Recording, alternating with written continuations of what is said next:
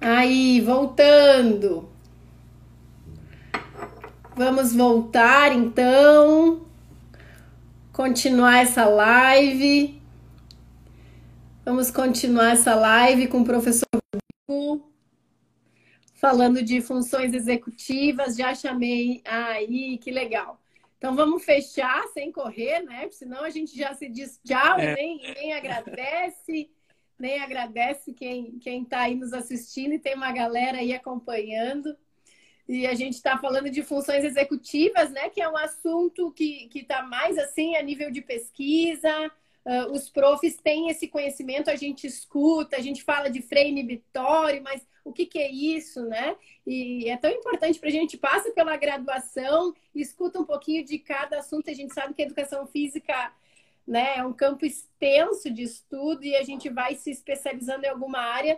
E é sempre bom retornar à base, né? Quando a gente uhum. fala de desenvolvimento motor infantil e hoje falando de funções executivas, a gente vê que essa base é tão importante e ela precisa estar presente para todos os profissionais, para quem está trabalhando aí com treinamento, na musculação, né?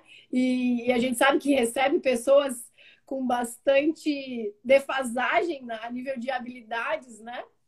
Eu, se eu for fazer step, não tem mais step, mas se eu fosse fazer, não, não sei como é que seria, né?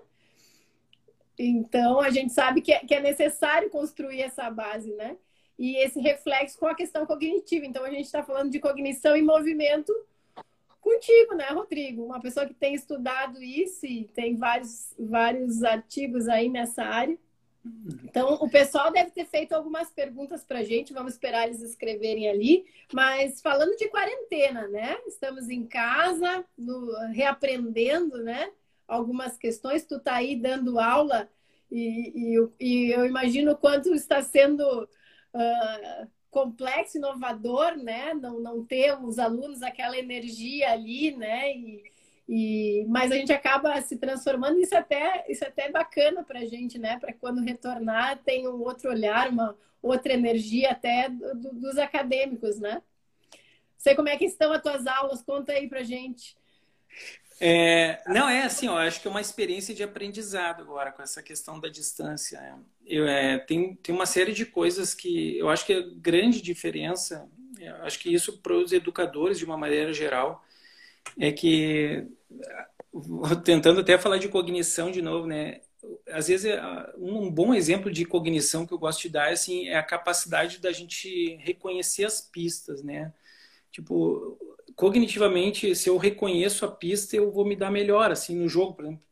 Tem um exemplo que eu que esse dia eu brinquei com os é. alunos numa, eu tentei fazer online isso aí, mas eu jogava bola para não tinha bola na verdade, né? Mas eu ó, se tivesse uma bola na minha mão e jogasse ela assim, ó, vou mostrar aqui. Se eu jogasse ela assim para cima, quando ela bater no chão, para onde que ela vai?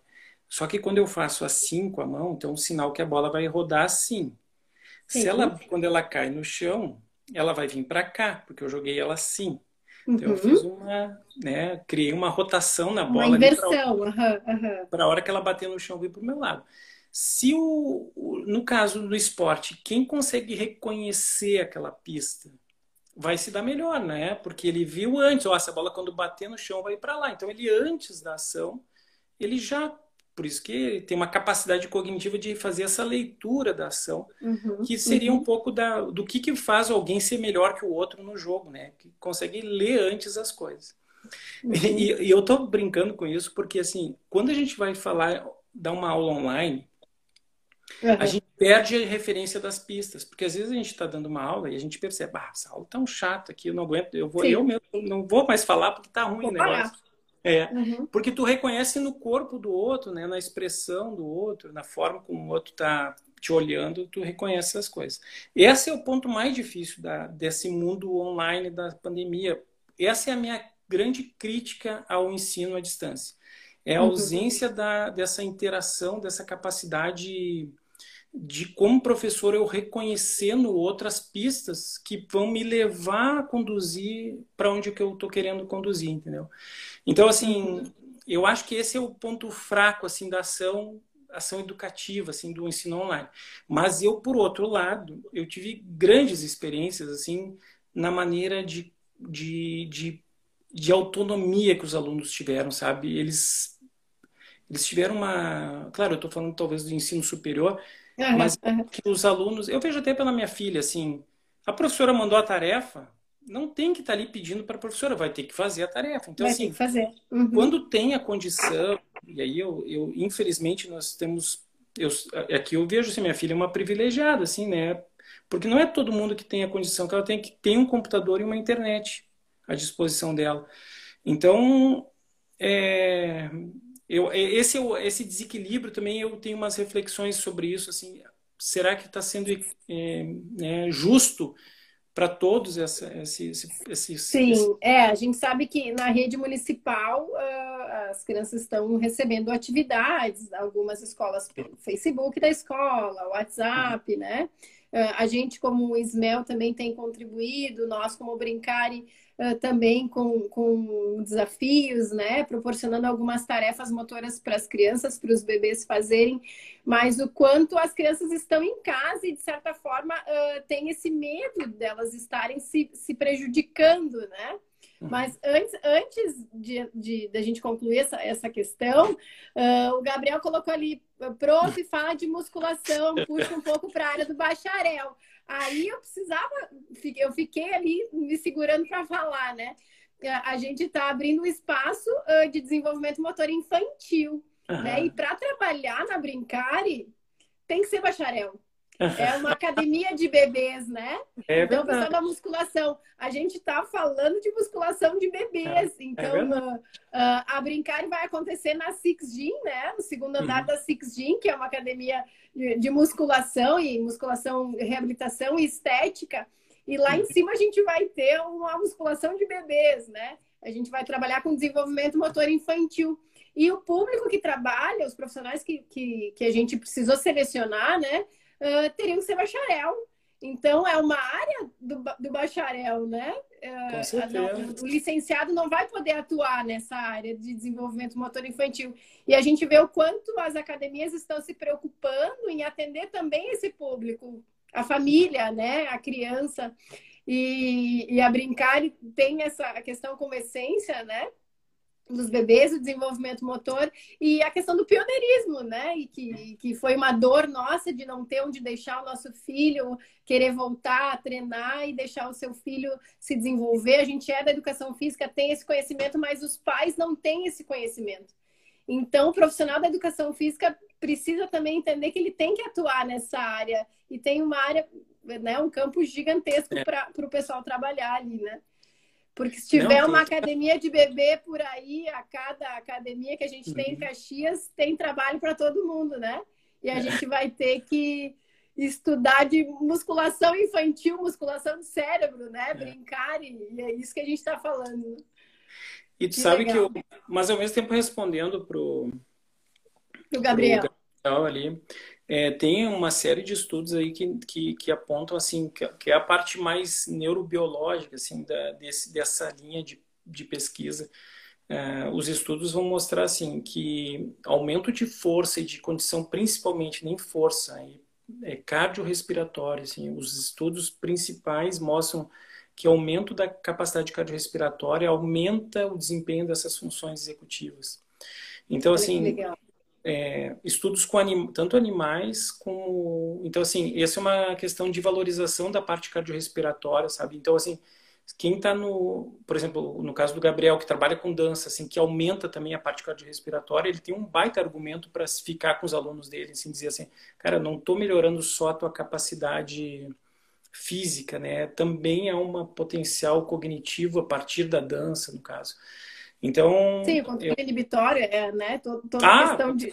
Sem dúvida, na dança, né? Uh, o Edelvan tem uma pergunta também. Posso fazer? Tu quer, quer... Claro. Eu não vi, pode, por favor. Uh, como construir um ambiente virtual de aprendizado neste período de quarentena, onde a interação está complicada? Então, uh, nós estamos dando aula virtualmente, né? Uhum. E a gente sabe que a rede privada, e eu vejo professores de educação física fazendo aulas fantásticas online, né? E, e, o quanto a galerinha tem curtido essas uhum. aulas dos profs de educação física. Uh, mas como a gente poderia fazer, né, dessa forma virtual? para estimular isso. Né? É, eu acho assim, ó, que está sendo esse é o grande mérito da, da, assim, do ponto de vista de aprendizagem da quarentena, assim, eu vi que coisas, pá, tem tem cada coisa legal que está acontecendo que é impressionante, assim. Então eu tenho certeza que vai o que vai acontecer é, no retorno, a qualidade da aula com certeza vai subir. Isso é a única coisa que eu sei. Do impacto do que está acontecendo com as crianças no momento, assim, a gente ainda não tem certeza do quanto isso aí vai impactar cognitivamente ou do ponto de vista motor. É, eu acho que é, vai ser necessário algum estudo para a gente entender melhor essas, esse perfil assim dessas crianças pós-pandemia. Agora, o que eu vejo assim que, que, que vai ficar de um legado é, a, é o potencial da, da quali, de qualidade assim, de conteúdo que está sendo produzido é, tu, como tu disseste, assim, coisas muito legais. Eu, eu digo isso porque eu tenho acompanhado alguns alguns ex-alunos que têm YouTube, que têm páginas só de atividades, assim, cara, estão produzindo muita coisa boa. Então, tá chegando bem. E isso, e isso é outra coisa legal, tá chegando de uma forma positiva na casa das famílias. É, então, eu acredito que, assim, é um, é um baita problema que a gente está tendo, mas, assim, do ponto de vista educacional, a gente vai a gente vai ter é, alguma. A, um a galera tá, tá, interagindo ali dizendo que isso é, é um assunto para a próxima live, né? Ah. Educação física em tempos de pandemia. Ah, verdade, dá para falar mesmo. Oh, deixa eu só mandar um abraço pro Leonardo, manda, aí, o professor manda. Leonardo aí, pô, que legal ver ele aí. Ah, tem uma galera aí. Ó, o Daniel Mesavila, que eu falei que é o autor do comigo daquele estudo do com, com futebol e função executiva, meu parceiro. Isso. Vamos pedir para o pessoal deixar mais algumas perguntas, né? Para a gente finalizar. Uh, querem deixar uh, as suas perguntas, a gente também guarda para depois, uma próxima live, uhum. né, com o professor. Uh, e, te, e, tem uma galera querendo saber mais de funções executivas, né? Tu quer dar mais alguns exemplos, Rodrigo? Porque a gente começou a falar disso no final da live, né? Como é que a gente estimula as funções executivas, as funções executivas assim uh, de, de, na escola, com os filhos, né? Como é que eu faço isso com a Lisa? Como é que tu fez isso com a tua. Tu tinha esse conhecimento quando, quando tu era pequeno, tu ainda faz né, alguns exercícios com ela, como é que é? Uh, esse aplicativo que tu fizeste, vocês desenvolveram, uh, tu validou isso, né? Isso, é, assim, ó, o aplicativo, na verdade, ele é, existe um paradigma para avaliação do controle inibitório que chama go no go, né? Tipo, que é a ideia do vai e não vai, né? Essa é o, o paradigma, tá. é o tá. paradigma da década de 70, já que existia. Então, o, o que não, o que não, o que não tinha é, em termos de, de, de, instrumento de avaliação é, que a gente queria medir, porque o, o, instrumento clássico que se usava aqui no Brasil, por exemplo, era assim. Aqui, tu dizia, porque eram normalmente o pessoal da fonoaudiologia e das, da, da psicologia, quem, os neuropsicólogos, é, que acabavam trabalhando com esse paradigma.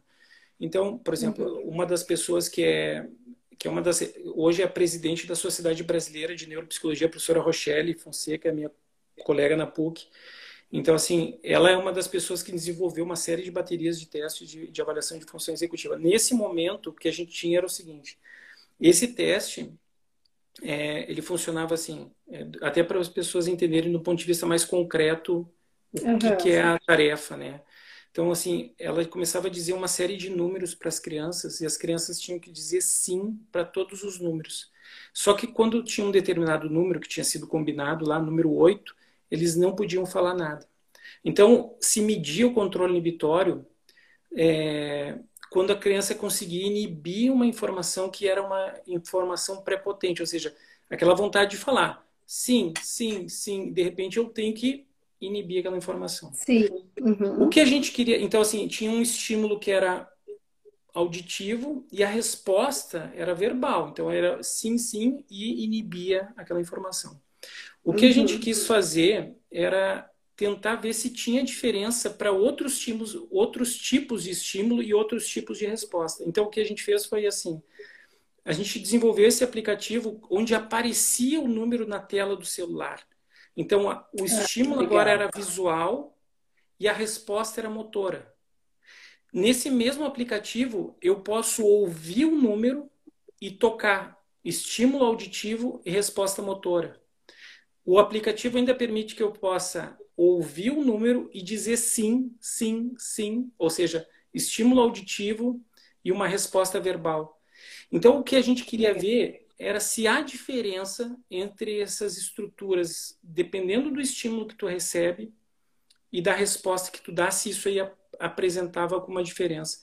Então, é, a, a Paula está ali falando da, do, do NBEC, essa é uma tarefa que a gente usou num outro estudo, é um, uma tarefa de memória de trabalho também, que tem aquela característica de, de eu lembrar de uma informação manipular ela e depois lembrar ela. Se eu te perguntar assim, ah, eu quero que, eu vou dizer três números, eu quero que tu me diga em ordem inversa. Não é esse teste, mas só para dar um exemplo, né? Tá. Uhum. não vou fazer, mas sem teste, tá? Uhum. só como exemplo. Mas se eu disser tá. 5, 4 e 8, né? Daí eu peço, agora tá. me diz esses números invertidos.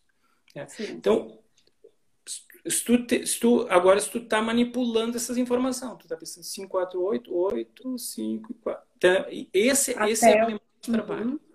Então, a gente, esse eram tipos de testes que a gente usou para fazer a avaliação das crianças.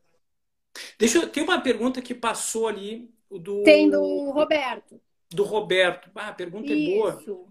Isso. Rodrigo e Dani, qual a percepção que vocês têm sobre a evolução do conhecimento que seria cognitivo para uma aplicação mais efetiva e assertiva em todos os leques da nossa profissão? Eu, eu, sabe o que, que eu queria levantar? Isso dá para a gente fazer uma outra conversa no outro dia, é, porque eu tenho uma, uma hipótese que é a seguinte. É, tem, use e a Paula pode até me ajudar aí também. Eu tenho mais gente que, que estuda neuropsicologia, mas só para dar um exemplo, a gente tem uma, uma, uma associação entre a condição socioeconômica e função executiva, ou seja, a gente sabe que condição socioeconômica ela ela está está diretamente, diretamente ligada uhum. ligada ao nível de função executiva. E essas funções executivas estão associadas ao desempenho escolar. Então a gente vê que tem uma cadeia de coisas aí. Então assim, então se a gente for olhar do ponto de vista a criança não é a criança que vem de uma condição financeira boa, ela não vai na escola simplesmente com todo respeito às escolas, né? Que eu só estou fazendo uma.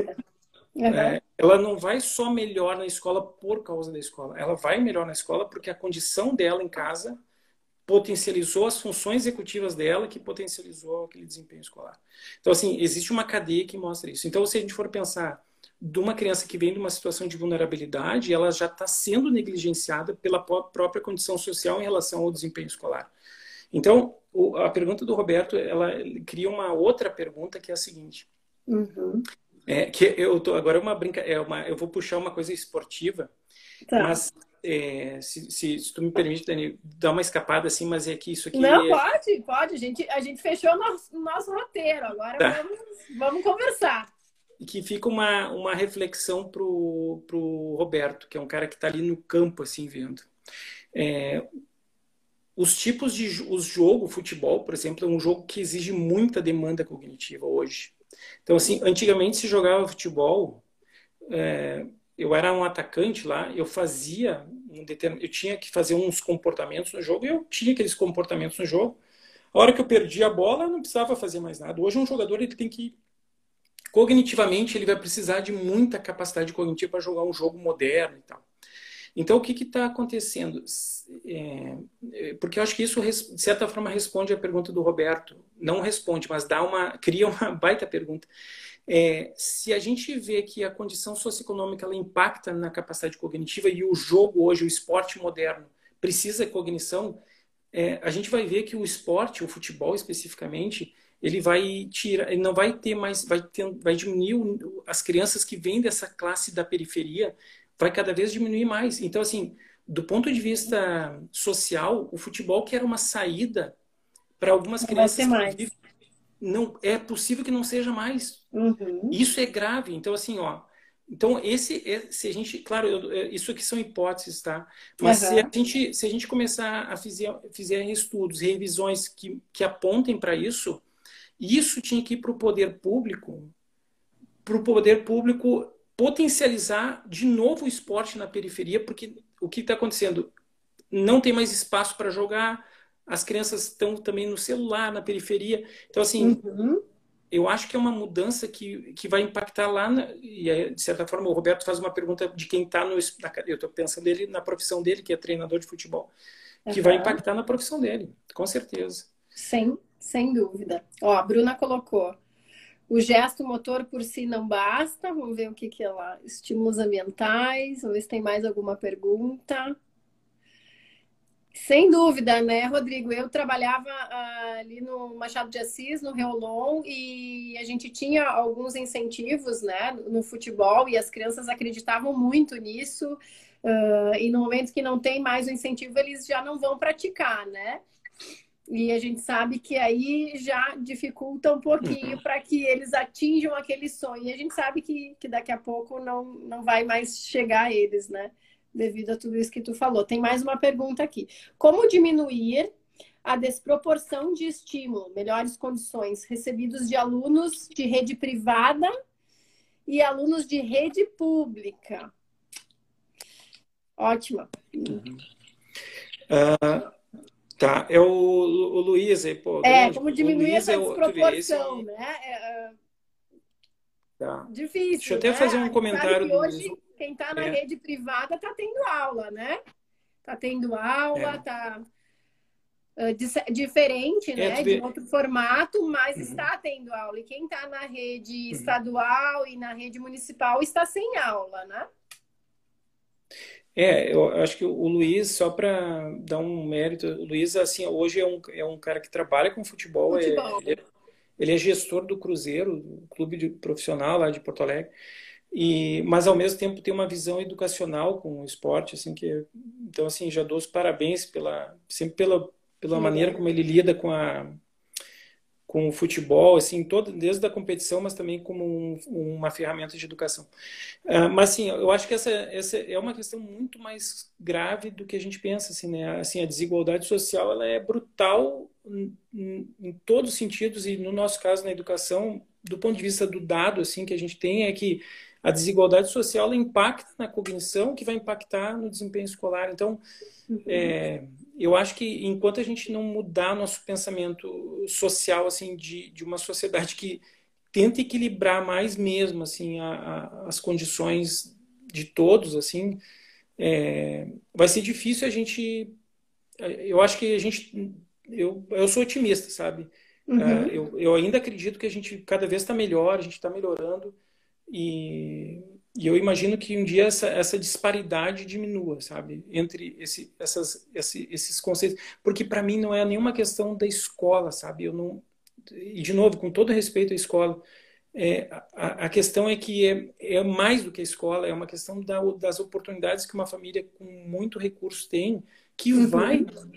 Essa criança chega diferente lá na, na escola, então não, a, é, gente, a gente sabe, né, que uh, e muitas vezes não, não é escola, não é estrutura, a gente sabe que a, a rede pública tem tantas condições uh, de espaço e materiais, né, e a gente já teve dentro dela, e também a questão do profissional, às vezes é o mesmo que está na rede privada e também está na rede municipal, estadual, né, então, e é bem isso que tu falou, é muito mais, né. Uhum. É, Dani, deixa eu aproveitar. O Ian, o Ian, pá, outro fenomenal. Ian, grande Ian, abraço, Rodrigo, é. isso. Ele está perguntando do app. Cara, a gente está a gente está negociando com uma editora para colocar o aplicativo na, numa, numa, numa editora aí para ele entrar nesse Google Store, essas coisas. Se tu precisar, me manda uma mensagem que eu te passo o link e tu pode eu, eu consigo para ti, daí tu me manda dando um recado aqui por Ian. Sim, entendeu? que legal. Ele tem tá? alunos autistas, né? É. Que, é outro, que é outro tema de live, né? É, com certeza. e, e, isso é uma coisa assim, é, tem alguns estudos sobre função executiva e autismo e, e o papel do, do, da habilidade motora no desempenho dessas crianças com autismo. Acho que o Ian acho que está na Austrália, hein? Só para dar uma referência. Olha, que legal, que legal. Nossa, nossa live tá é internacional. Tá internacional. Ah, Aqui tem... tem... mais uma, ó. Fala, fala. Tem o Felipe que entrou aí da Austrália, isso eu tenho certeza. Felipe. Que eu legal, vi ali, passou. foi um aluno meu também, gente finíssima. Ah, a gente está muito feliz com essa live, né? É. Para nós que, que a gente está tá começando assim, né, a, a, a, mobilizar essa questão de estar de, de tá aqui e fornecer conteúdo, compartilhar e ter esse bate-papo com pais, com profissionais, com professores, né? Uh, Para nós é, é muito significativo. Tem mais uma pergunta aqui. Como estimular crianças com PC, Rodrigo, do ponto de vista motor? Olha só. Então, já deixa eu te contar, acho que tu não sabe. Eu trabalho com paralisados cerebrais, com natação, né? Ah. E a gente ah. tem um projeto uh, muito legal. Eu sabia, Dani, eu sabia, na verdade. Sabia? Que legal. Uhum. E, Me conta, tem uma pergunta. assim, ó, é, até porque a, essa pergunta, assim, eu vou te dizer, eu queria que tu respondesse, assim, porque eu, eu realmente, assim, eu, eu não, te, eu, eu assim, para eu não me atropelar na questão do PC, porque aí a gente entra numa situação que, até para eu te perguntar agora, assim, é, é, muito individual, né? As patologias, assim, as lesões, a, como é que. Para a gente ter um. E um é diferente, né? O grau de cada é, um, né? Mas uh, estimular o PC, ele, ele, ele, ele foge, mas a gente sempre uh, utiliza a base do nosso conhecimento, né? Que é a questão da, das habilidades, a gente sempre uh, tenta linkar, né? Com, com as particularidades de cada um. Então, uh, na natação, a gente trabalha da mesma forma, trabalho técnico, habilidade de equilíbrio, né? A manipulação de alguns, claro que modifica a questão dos objetos, né? Uhum. Mas acho que está cortando um pouquinho aí a tua. Eu, é que eu acho que era a minha. Tá internet. me ouvindo? Não, eu tô, agora eu estou ouvindo bem, estou ouvindo bem. Mas, mas o paralisado cerebral, a gente trabalha muito com a questão do estímulo sensorial, né? E, e um processo mais uh, tarefeiro, assim, né? A gente acaba insistindo em algumas habilidades, é um processo um pouquinho mais uh, demorado, né? O, a gente vai colher os frutos, o, né? A gente entende que é um pouco mais né, uh, trabalhar, desenvolvido, a gente demora, eu demoro para ter um, um, nadador fazendo 50 metros, né, que é, que é o que a gente almeja, mas é, é tão possível quanto, né? Legal. Vê se tem mais perguntas aí. A pandemia ressaltou as diferenças e disparidades. Uh, próxima live sobre atividade física que estimulam funções cognitivas pelo movimento adaptado. Isso aí. Uh, Juliano Faísca, um parceiro muito bom. Ah, é. É o Juliano lá de Porto Alegre. É um cara muito bom. Trabalha com sim. Rodrigo, monstro, monstro Rodrigo. Educação especial. Vamos ver se tem mais alguma pergunta. Ah, Juliana, Ju. Bom, Ju. Sou monitora. Cara, professor Carlos Idó. De moça Cara. com paralisia cerebral. É, é muito legal, né? Trabalhar com PC. Quem tá aí vai, vai dar o coraçãozinho, né? E é. entende que é uma transformação, né? Na, na, na, nossa profissão, na nossa área, no nosso olhar. Uh, Rodrigo, eu eu vou mandar... A galera agradecendo a live, né? E é isso que eu, que eu quero fazer, né? É agradecer a tua participação, né? Já chegamos a 11 da noite, eu acho que a gente marca uma, uma outra live, né? Para a gente compartilhar Vamos, um pouquinho sim. mais. E tem vários temas sugeridos pela galera aí.